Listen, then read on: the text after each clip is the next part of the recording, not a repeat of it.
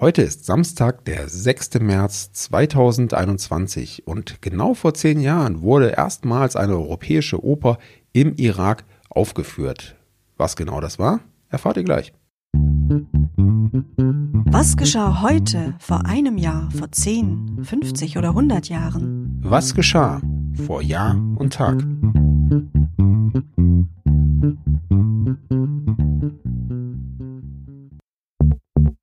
Vor einem Jahr.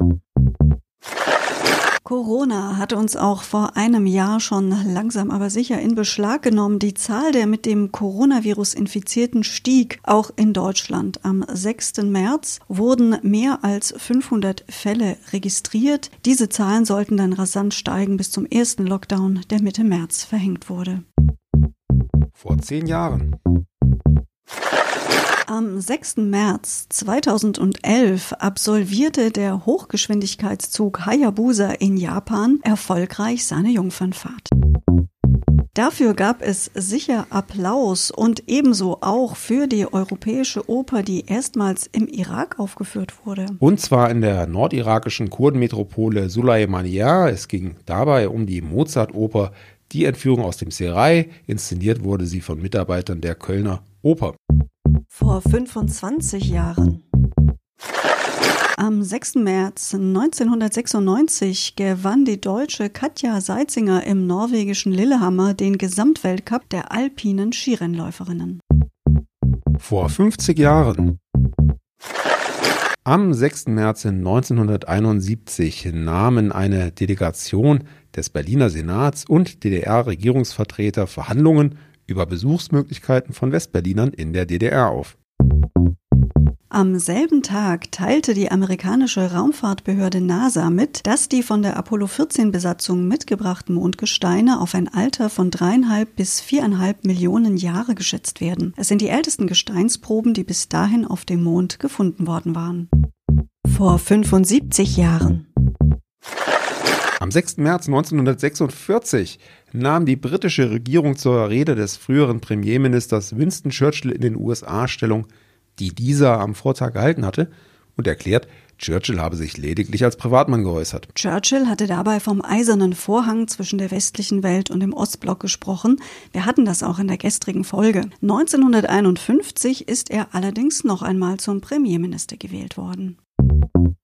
Ebenfalls am 6. März 1946 unterzeichnen in Hanoi Vertreter der französischen Regierung und der Regierung von Vietnam einen Vertrag, in dem Frankreich die Souveränität des im September 1945 gegründeten Staates anerkennt. Die Leipziger Frühjahrsmesse darf wieder stattfinden. Die sowjetische Besatzungsmacht in Ostdeutschland ordnet das am 6. März 1946 an. Und nach so vielen ernsthaften Hard News hier noch ein Geburtstag. Am 6. März 1946 wurde der Rockmusiker David John Gilmore geboren. Er wurde als Gitarrist, Sänger und Songwriter der britischen Rockgruppe Pink Floyd bekannt. Ja, dort stieg er im Januar 68 ein. Mit seiner melodischen Spielweise und seinem präzisen Umgang mit Soundeffekten wurde er in den folgenden Jahren zu einem stilprägenden Rock-Instrumentalisten der 70er Jahre vor 100 Jahren. Die deutsche Landwirtschaft blieb auch Jahre nach dem Ersten Weltkrieg noch immer unter ihren Möglichkeiten. Zur Eröffnung der ersten landwirtschaftlichen Woche in Dresden am 6. März 1921 wurde bekannt gegeben, dass zu diesem Zeitpunkt 52 Prozent der Deutschen durch Importe versorgt wurden. Im Vergleich dazu hatte die deutsche Landwirtschaft 1913 rund 83 Prozent des Nahrungsmittelbedarfs selbst decken können. 2018-19 lag der Selbstversorgungsgrad für Nahrungsmittel in Deutschland übrigens bei rund 89 Prozent. Von Winston Churchill sind ja einige nette Anekdoten überliefert, aber eine ganz besonders charmante Kennst du, Anna? Ja, die bezieht sich allerdings eher auf seine Frau Gemahlin. Es äh, gibt diese Legende, dass er mit seiner Frau spazieren gegangen sei und sie sich bei diesem Spaziergang länger mit einem Straßenkehrer unterhalten habe. Und dann hat er sie im Nachgang gefragt, ja, woher kennst du den? Und sie erläuterte ihm dann, dass das ein ehemaliger Verehrer von ihr gewesen sei. Und Churchill muss dann gesagt haben, ja, siehst du, so hätte es laufen können. Wenn du den genommen hättest, wärst du die Frau eines Straßenkehrers. Und sie muss darauf geantwortet haben, nein, nein, Darling, wenn ich ihn geheiratet hätte, wäre er heute Premier Premierminister. Ja, super, schlagfertig. Sehr, sehr schön. Ja, und es deutet eben an, ne, wie es immer so schön heißt, hinter jedem starken Mann steht eine starke Frau. Lasse ich jetzt mal so unkommentiert hier stehen.